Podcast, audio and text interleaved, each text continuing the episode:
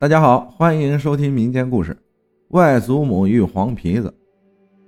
我从小就生活在乡下，那里很美。我家前面有一片树林，再向前走就是田地。在夏季的时候啊，很是漂亮。清晨走在绿色的树林中，呼吸着新鲜的空气，整个人都感觉神清气爽。到了夏季，田里就种上了玉米，长得高高的。一眼望去，你只能看到绿油油的玉米杆此外什么都看不见了。每到夏季，老人都告诉我们这些小孩不要到处乱跑，因为高高的玉米地和密密的树林，一眼望不到路，很容易就迷路了。他们还经常说一些有关黄皮子的事儿，比如黄皮子附身啊，打了黄皮子他会来报复你啊之类的。他们说啊。黄皮子啊，就喜欢在玉米地啊、树林里出现。小的时候对这些事情很是害怕，因此很乖，从不乱跑，害怕自己遇见黄皮子。渐渐的，我长大了，上学了，我就认为他们这些只是一些迷信的说法罢了。怎么会有黄皮子附身之类的事情？一个动物怎么可能附到人的身上？那只是黄皮子发出一种化学物质，让人暂时的神经麻木罢了。而且他们喜欢出现在树林，那只是他们的一种生活习惯而已。每次在听到他们说这些事情，我都会不以为然，并会告诉他们这其中的道理。然而，黄皮子附身的事情就发生在了我的身边。那年。我在上学期间收到我外祖母病重的消息，我就立马赶了回去。当我进屋的那一刻，看见靠在母亲身上、坐在炕上的外祖母，我似乎已经不认识她了。她骨瘦如柴，我的眼泪像断了线的珠子一样止不住的流了出来。寒假离家时，外祖母还是那么的健朗，可以到处溜达，人还是那么的精神。为什么现在会变成这个样子？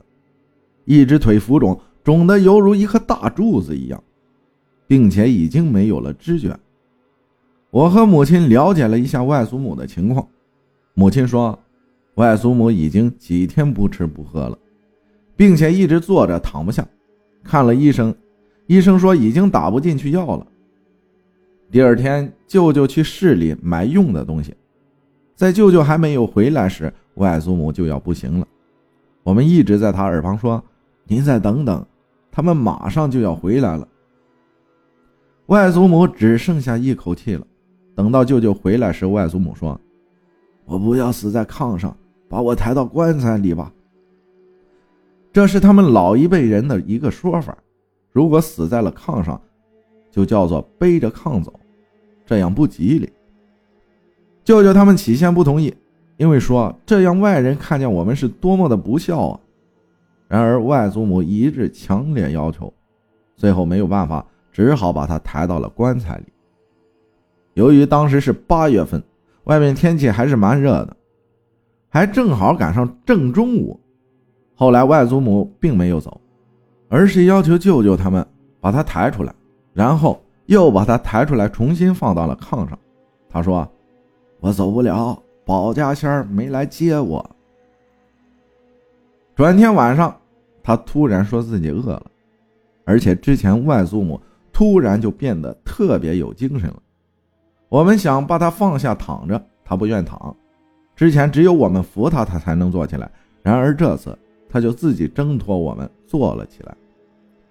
我们感受到他手的力气啊，完全不是一个已经奄奄一息的老人可能有的。他让我老舅去给他包饺子吃，还要喝鸡蛋白菜汤。当时家里老一辈的人啊，都说这很不正常，而且还说黄皮子就喜欢吃鸡蛋、鸡肉之类的。不过我们完全没有管这些，给外祖母做了她要吃的东西。她一共吃了六个大饺子，并且喝了两碗鸡蛋白菜汤。吃完之后，他说：“我吃完鸡蛋，我就要烧鸡。”当时我们问他在说什么，他就不说话了。还有之前我们给他东西吃时，他说人家不让我吃，人家给我断水断粮了。我们就感到特别的奇怪，我们也没有再追问什么。就这样，晚上他继续靠着我的母亲坐着，还是不能躺下。第二天中午时，那些老人都说外祖母不正常。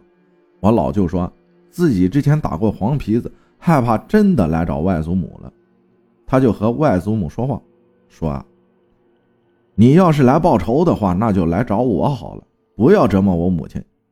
你说你怎样才能走？我们都依你。因为老舅是瓦匠，有一种说法说瓦匠是鲁班的传人，黄皮子怕这样的人，因为这种东西，只有在人体质弱的时候才会附在你的身上。外祖母就说：“我走不了了。”然后又不说话了。接下来我老舅就开始头疼，疼的特别厉害。外祖母就不像之前了。他的眼睛也不四处看了，也不再说那些有的没有的话了。这时是在我的二舅舅家，外祖母说要回到我的老舅舅家。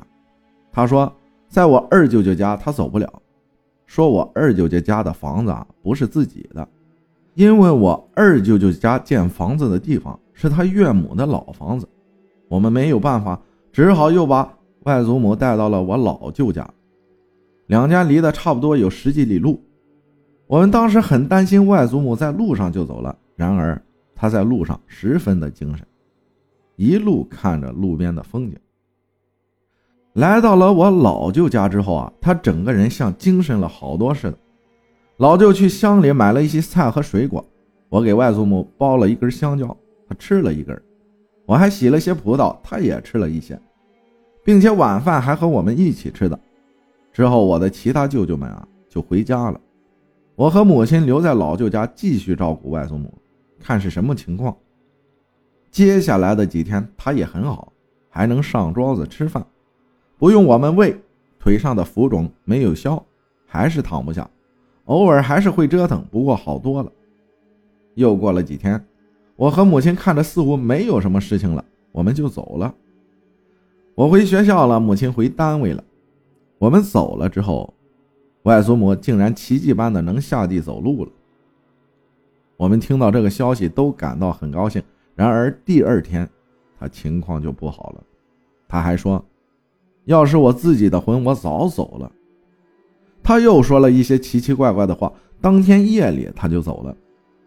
哥哥和母亲当天夜里就回去了。我第二天才接到哥哥的电话，说外祖母走了。因为我在外地，也没办法赶回去了。一些事情真的是无法解释清楚。我只希望我爱的人和爱我的人都平平安安、健健康康就好。愿外婆一路走好。谢谢大家的收听，我是阿浩，咱们下期再见。